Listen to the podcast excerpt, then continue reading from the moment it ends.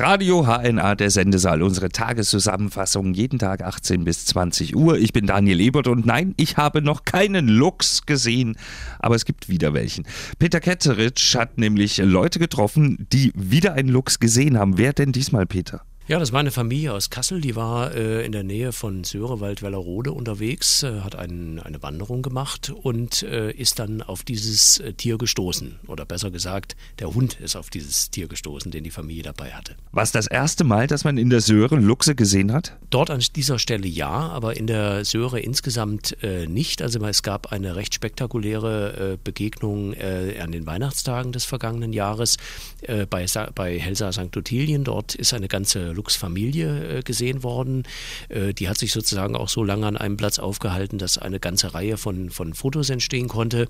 Und wenige Tage später dann ähm, bei Quentel, das ähm, in der Nähe von Hessisch-Lichtenau liegt, es liegt aber alles auf einer Linie sozusagen, man vermutet daher auch, dass es sich um ein und dasselbe Tier äh, handeln könnte.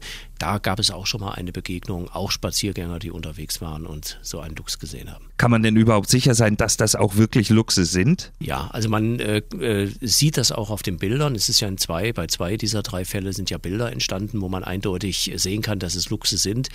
Äh, charakteristisch an diesen Tieren ist im Grunde, dass sie diese sogenannten Pinselohren haben. Also es sind nochmal so kleine, äh, ja, wirklich Pinsel in den Ohren drin, die man auch sehr gut auf dem Foto Fotos erkennen kann.